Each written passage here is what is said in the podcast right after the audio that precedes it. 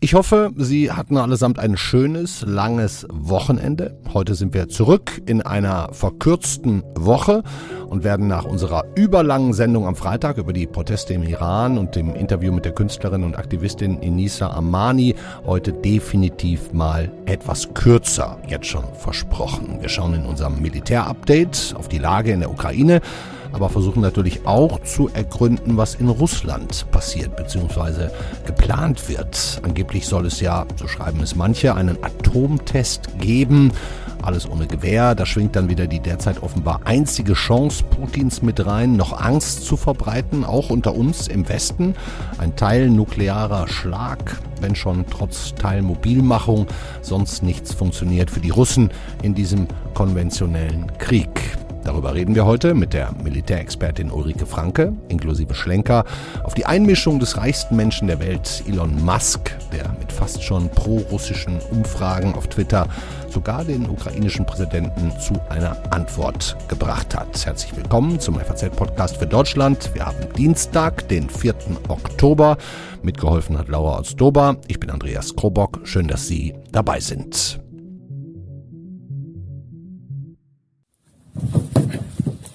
Перше жовтня. Розгортаємо наш Sie hören hier ukrainische Soldaten jubeln, während sie die blau-gelbe Flagge hissen in der rückeroberten Stadt Liman. Wir bekommen ja aktuell fast täglich, nee, im Grunde sogar stündlich Meldungen über erfolgreiche Vorstöße der Ukraine, sowohl im Süden als auch im Osten. Es geht Tag für Tag, Kilometer für Kilometer voran, während bei den russischen Streitkräften wenig funktioniert und auch die Teilmobilmachung Zweifel weckt. 300.000 neue Soldaten, böse ausgedrückt, Kanonenfutter, die alle überhaupt nicht in diesen Krieg wollen und zu Zehntausenden aus Russland flüchten. Aber Gut, genug alleine gequatscht. Ich gucke jetzt mal, ob unser heutiger Gast schon in der Leitung ist. Ja, sieht gut aus. Ulrike Franke ist Militärexpertin beim European Council on Foreign Relations in London, hier in Deutschland vor allem bekannt als Mitgastgeberin des Sicherheitspodcasts Sicherheitshalber und natürlich auch sonst aus Presse, Funk und Fernsehen als Militärexpertin. Sie war auch schon vor ein paar Monaten hier bei uns, heute zum zweiten Mal. Ich warne vor, wir kennen uns und duzen uns. Hallo Ulrike Franke. Hallo Andreas. Ja, um so mal ein bisschen auf die Reihe zu kriegen, Ulrike, was alles wichtig zu wissen ist, würde ich mit dir mal nach diesem langen Wochenende mit den aktuellen Basics anfangen, was die Leute wissen müssen. Ne? Klar, die Scheinreferenten in Luhansk, Donetsk, Saporischia, Cherson sind durch und kaum einer außer Russland erkennt sie an. Außer vielleicht noch Elon Musk. Wie geht's dir dabei, wenn du hörst, dass der, der reichste Mann der Welt sich nicht nur einmischt, sondern auf Twitter Umfragen startet, die sogar Begründungen enthalten, warum zum Beispiel die Krim auch Russland zugebilligt werden könnte? Ganz ehrlich, ich bin eigentlich der Meinung, das sollte man überhaupt nicht mit Aufmerksamkeit quittieren. Okay. Also, ähm, Falsche erste Frage äh, sozusagen. so ein bisschen. Ich verstehe ja, natürlich, ja. Ähm, dass es Aufmerksamkeit bekommen hat und ähm, dass, dass sich da auch viele drauf stürzen. Ähm, aber letztendlich hat Elon Musk natürlich in dieser ganzen Geschichte so viel zu sagen wie irgendwie äh, Hans Wurst von der Straße. Mhm. Ähm, es man muss ihm zugutehalten, dass das Starlink-System, ähm, was in der Ukraine auch verwendet wird, ähm, vor allen Dingen von den USA finanziert, also jetzt nicht äh, irgendwie äh, gespendet von Musk, aber trotzdem mhm. hat eine wichtige Rolle gespielt und spielt eine wichtige Rolle in der Ukraine, um das Internet aufrechtzuerhalten. Insofern, das ist gut und das ist wichtig und ähm, da tut er etwas, aber letztendlich ist doch die, die Meinung von irgendwie Elon Musk zu einem möglichen Friedensplan komplett irrelevant. Mhm. Insofern, das ist so ein bisschen, ja. Aber er macht ähm, natürlich die Stimmung bei den Menschen, ne? Das mag sein, wobei ich mir da gar nicht so sicher bin, ob der jetzt da so einen großen Einfluss hat. Ähm, ich glaube, es ist wirklich, ähm, ich, ich glaube, was gerade passiert ist, weil wir jetzt natürlich schon sieben Monate in diesem Krieg sind, mhm. ähm, reden wir, es muss irgendwie immer was Neues kommen. Und ich meine, gerade, und da hat es damit angefangen, die Ukraine hat das, das Momentum und da passiert tatsächlich sehr viel. Die, die ukrainischen Streitkräfte ähm, erobern Städte und Gebiete zurück, was extrem wichtig ist. Mhm. Liman haben wir drüber gesprochen. Das ist auch ein, ein Knotenpunkt für Logistik und, und anderes. Insofern, das ist eigentlich das, das wirklich Relevante und das Wesentliche.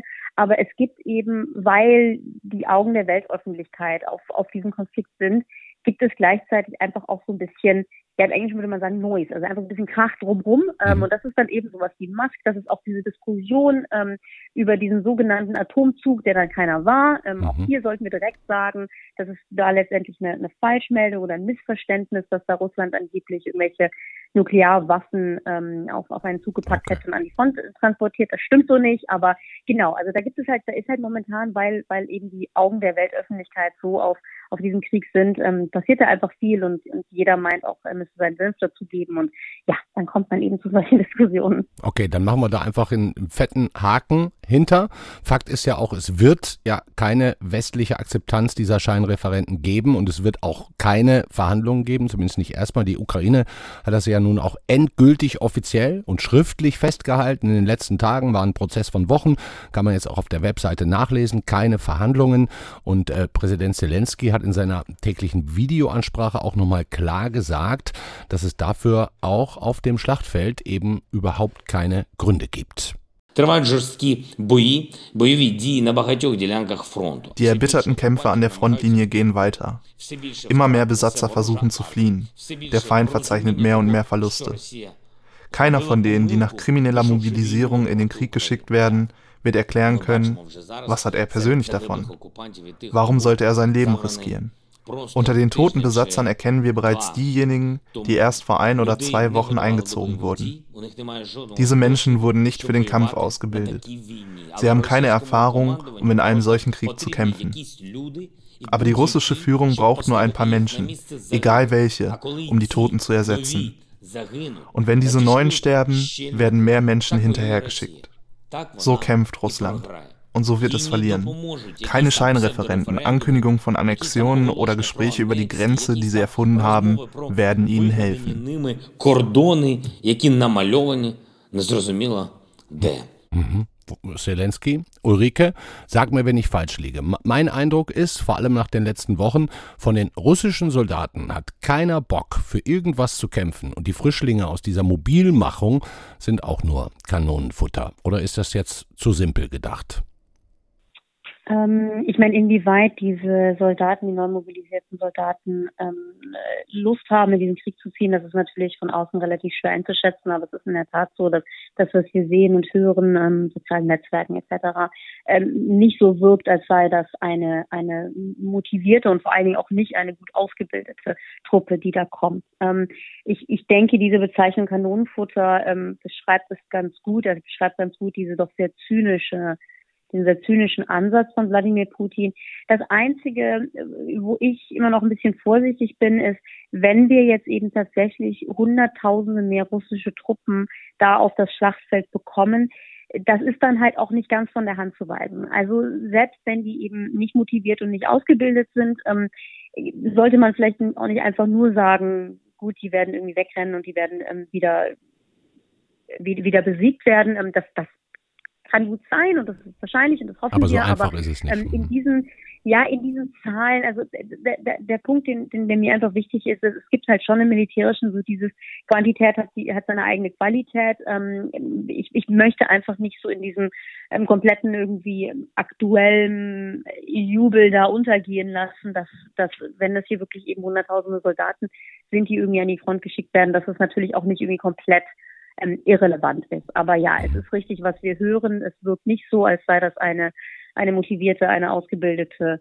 äh, Truppe, ähm, auch, auch, auch ausgerüstet im Übrigen nicht. Mhm. Ähm, mhm. daher, ja, es scheint an allen Ecken und Enden im russischen Militär da, da sehr zu knarzen. Hm. Wir hören jetzt auch von Szenen, keine Ahnung, ob das stimmt, das ist ja auch oft alles auf Social geteilt, dass es jetzt bei der Einberufung auch schon zu, zu Massenschlägereien unter den Russen kam, weil die, äh, die, die schon länger da sind, den neuen ihre Handys, ihre Hosen wegnehmen wollten, Riesenprügeleien angeblich. Ähm, wenn du jetzt auch eigentlich sagst, boah, Kanonenfutter ist ein guter Begriff, man sollte trotzdem die, die, die Quantität nicht unterschätzen, glaubst du denn, dass Putin da jetzt noch wirklich drauf setzt? Setzt auf diese Teilmobilmachung, auf diese sechsstellige neue Anzahl an Menschen? Oder hat er eigentlich gar nichts anderes mehr in petto, außer seiner Nuklearwaffendrohung, die er jetzt auch spielt? als Drohung? Ja, das ist eine, eine sehr wichtige Frage. Also ich bin mir nicht sicher, was sich Putin tatsächlich von der Teilmobilisierung wirklich erhofft. Mhm. Ähm, ich glaube ja, er war da eher ein Getriebener. Also es war ja doch relativ bekannt, dass er nicht mobilisieren wollte und dann irgendwie einfach, weil sich der Krieg so entwickelt hat und weil es eben auch ähm, äh, ja letztendlich eben den den den die, also die, aus seinem eigenen äh, Führungsstab und und äh, seinen eigenen Reihen ist da einfach ähm, ja zu viel Unmut gab, dass er dann letztendlich mobilisieren musste. Ob man sich da wirklich so von von erhofft, dass das jetzt den Krieg ähm, dreht, das wage ich dann doch zu bezweifeln. Mhm. Die nukleare Komponente, ja, die schwingt natürlich immer mit. Das ist auch wichtig, dass ähm, wir sie mitdenken, aber wir dürfen eben auch nicht in, in Schockstarre verfallen deswegen. Hm. Ähm, die Problematik ist in der Tat, je erfolgreicher die Ukraine ist, ähm, was ja an sich gut ist, desto mehr wird Putin natürlich auch irgendwie in eine ja an die an die Wand getrieben und ähm, genau. das macht die ganze Situation ja ähm,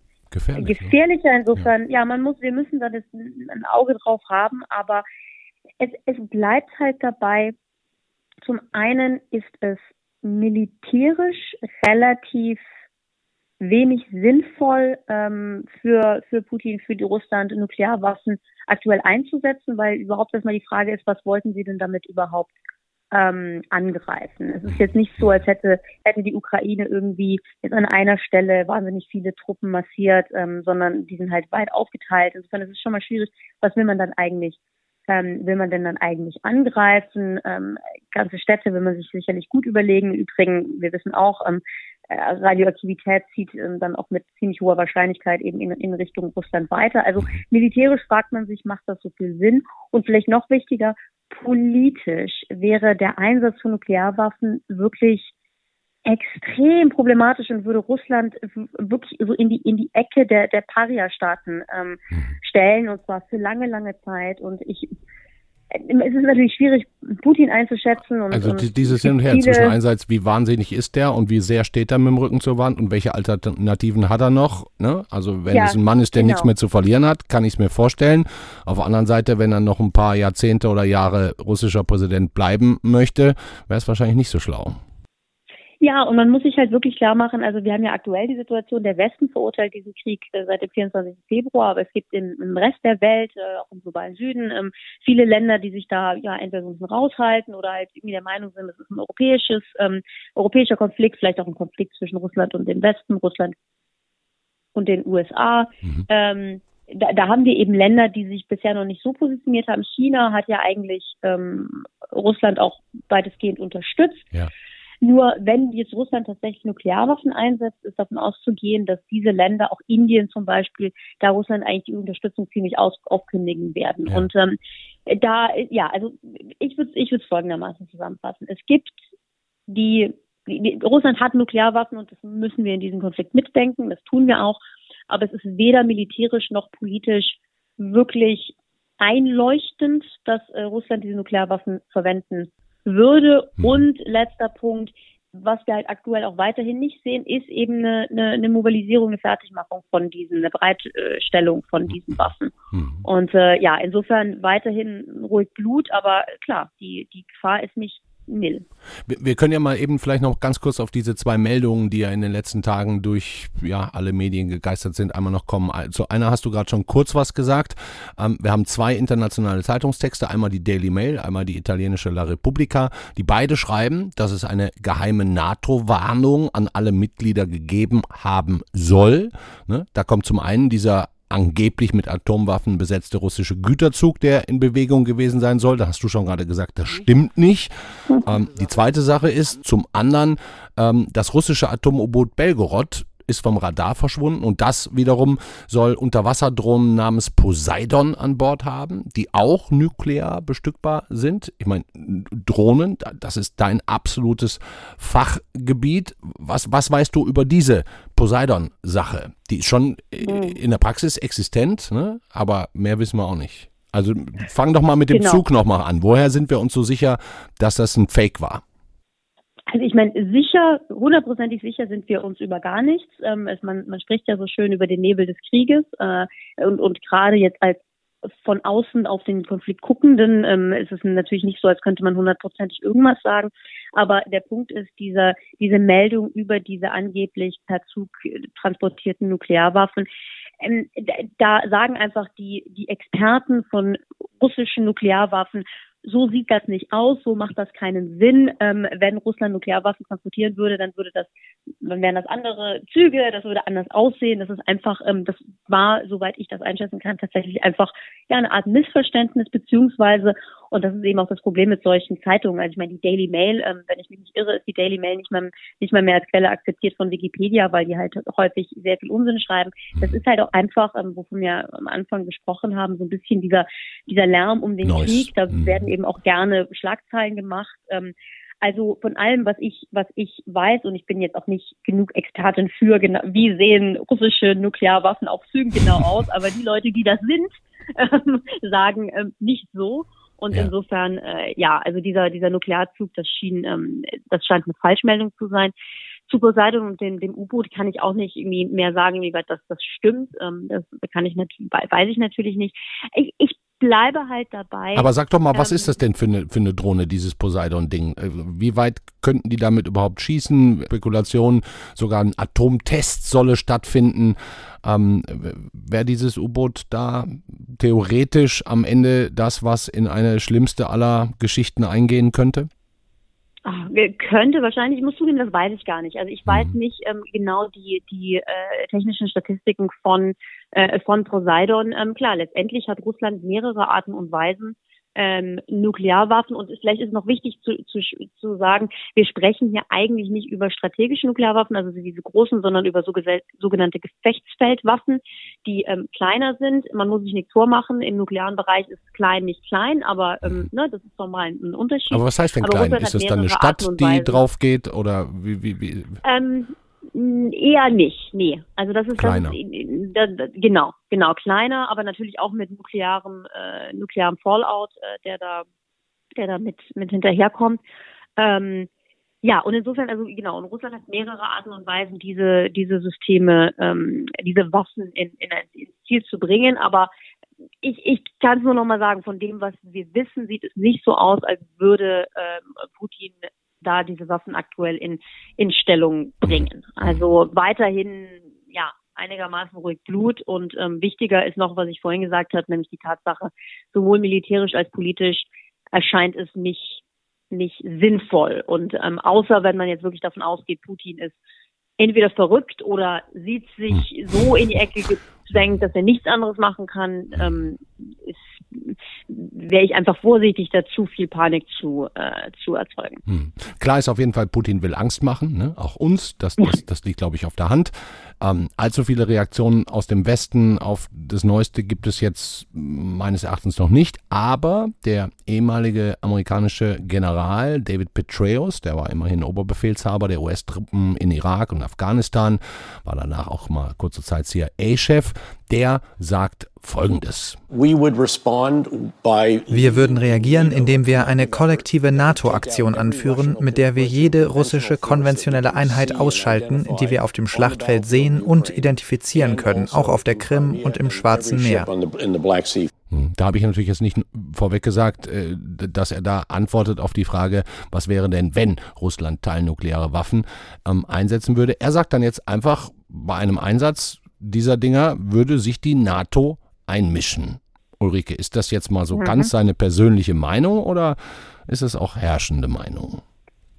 Ja, das ist interessant, weil ähm, Petraeus ist jetzt schon lange aus dem aus dem aktiven äh, Dienst quasi raus, was mhm. auch bedeutet, dass er jetzt eigentlich er kriegt keine keine geheimen Informationen mehr. Also ne, er ist dann nicht mehr in the loop in, in den aktuellen Debatten. Und letztendlich gibt es eigentlich zwei Möglichkeiten. Ähm, und wir wissen nicht, welches ist, aber entweder ist es wirklich Petraeus, der einfach mal erzählt, was er so denkt, mhm. ähm, was nicht irrelevant ist, weil er ja schon eben ähm, auch Ahnung hat nicht oder hatte, aber ist, ja. letztendlich ja, genau, aber letztendlich gut, ähm, muss man dann selber einschätzen. Oder aber, und das ist nicht komplett unmöglich, es könnte natürlich sein, dass dass ähm, die Amerikaner, das Weiße Haus, Haus auch versucht, mit so jemandem wie Petraeus so eine so eine Nachricht zu mhm. senden, ohne es zu offiziell zu machen. Ne? Weil wenn man wenn man es zu offiziell macht, dann sind wir wieder bei den roten Linien und dann ist man im Zugzwang und das das will man ja oft nicht, dass man wirklich ganz klar sagt, wenn dann, weil man sich immer Möglichkeiten offen halten will.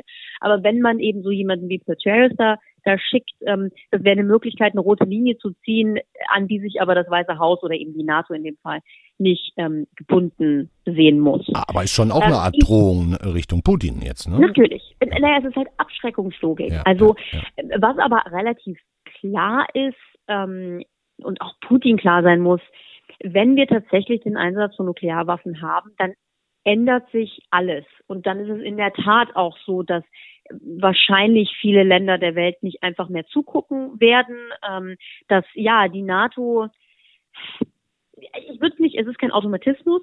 Wir können nicht sagen, wenn ähm, Russland Nuklearwaffen einsetzt, dann kommt die NATO auf jeden Fall und, und ähm, steigt in diesen Krieg ein. Ähm, auch da wird sicherlich abgewogen, aber es ist ganz klar, dass das eine so krasse Eskalation ist, dass äh, ja sich da die Karten wirklich neu mischen und alles, was bisher galt, vor allen Dingen nämlich die NATO will sich in diesem Krieg nicht direkt engagieren, dass das dann hinterfragt wird. Daher, ähm, ja, ist das ist diese Aussage von Petraeus sicherlich ähm, äh, plausibel, aber ähm, ich kann leider nicht einschätzen, inwieweit es eben einfach nur der, der ehemalige ähm, hm. äh, General Petraeus oder ist, der da spricht, oder ob, ob er da eine, eine, ja, eine Botschaft irgendwie auch ja. aus Washington vermitteln soll. Spannend. Das ist die Situation aktuell, Ulrike Franke. Ich sage schon mal jetzt kurz einmal Danke. Auf dem Schlachtfeld, wenn wir es nochmal zusammenfassen, läuft alles nahezu perfekt für die Ukraine seit Wochen, konventionell.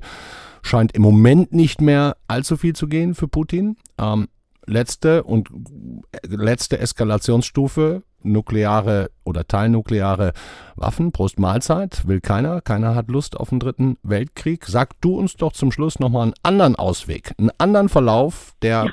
vielleicht eine hohe Wahrscheinlichkeit hat, der nichts mit teilnuklearen Waffen zu tun hat.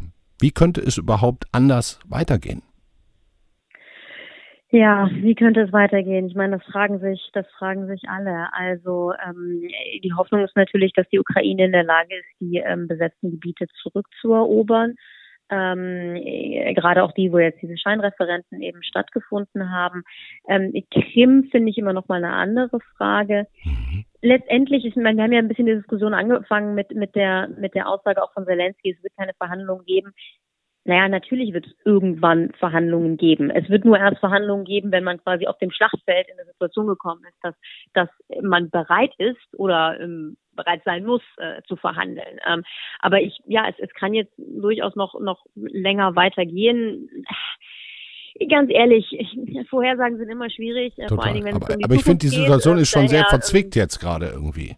Ja, nein, es absolut, scheint absolut. auf so einen Höhepunkt zuzulaufen irgendwie.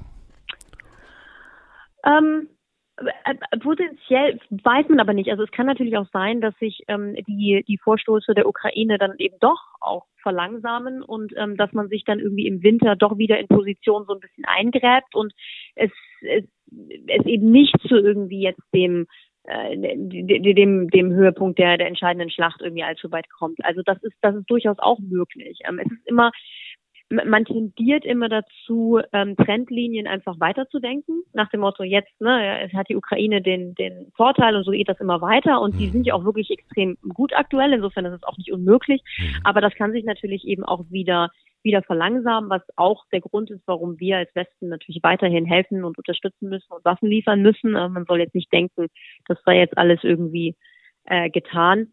Äh, ja, insofern also einfach so ein bisschen die Warnung davor, die Trendlinien einfach zu verlängern. Ähm, das, das muss es nicht sein. Aber okay. nein, ich muss zugeben, ich kann jetzt auch keine, keinen, kein Ende dieses Krieges ähm, wirklich skizzieren, ähm, was ich für wahrscheinlich, äh, was ich für wahrscheinlich halte und worauf sich äh, entweder Putin oder oder die Ukraine und Zelensky ähm, einlassen würden. Daher es bleibt einfach wahnsinnig schwierig. Hm. Vielen Dank, Ulrike Franke vom European Council on Foreign Relations in London und auch vom Sicherheitspot, sicherheitshalber. Wann kommt da die nächste Folge? Vielleicht kannst du da mal schon mal sagen. die nächste Folge ist eine ungewöhnliche Folge, denn die kommt am 13.10. und zwar live aus München. Live aus das München? Das ist äh, sehr schöne. Ah, Gibt es da noch Karten? Kann man da hin? Äh, ich glaube, so ein paar ganz, ganz letzte Karten gibt es tatsächlich noch. Das Ganze wird aber dann am Ende nicht nur auch als Podcast ausgestrahlt, sondern auch von Phoenix übertragen. Ah, Daher ja. ähm, gibt es Möglichkeiten, da nicht nur zu hören, sondern auch zu sehen. Aber genau, 13.10. Ihr werdet immer größer und immer beliebter. Freut mich sehr. Dein, mit deinen Kollegen Frank Sauer, Carlo Masala und einen habe ich noch vergessen. Thomas Wiegold. Thomas Wiegold. Dankeschön, Ulrike Franke. Beste Grüße nach London. Gerne. Dankeschön.